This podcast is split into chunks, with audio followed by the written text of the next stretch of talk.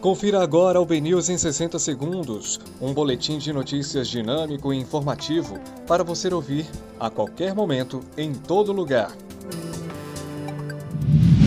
Olá, uma excelente tarde para você. Hoje é terça-feira, 10 de novembro de 2020. Eu sou Rafael Albuquerque e começa agora o BNews 60 segundos.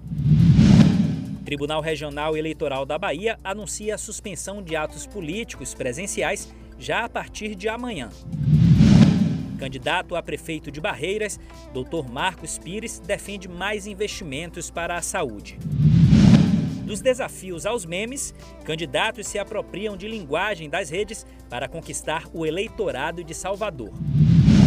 População de Barreiras se divide sobre ações e deficiências da prefeitura nos últimos quatro anos. Governo do estado vai desapropriar terreno da Oi, no Cabula, e vai construir complexo educacional.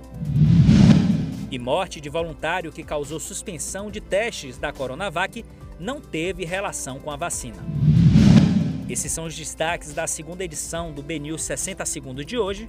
Para mais informações, acesse bnews.com.br.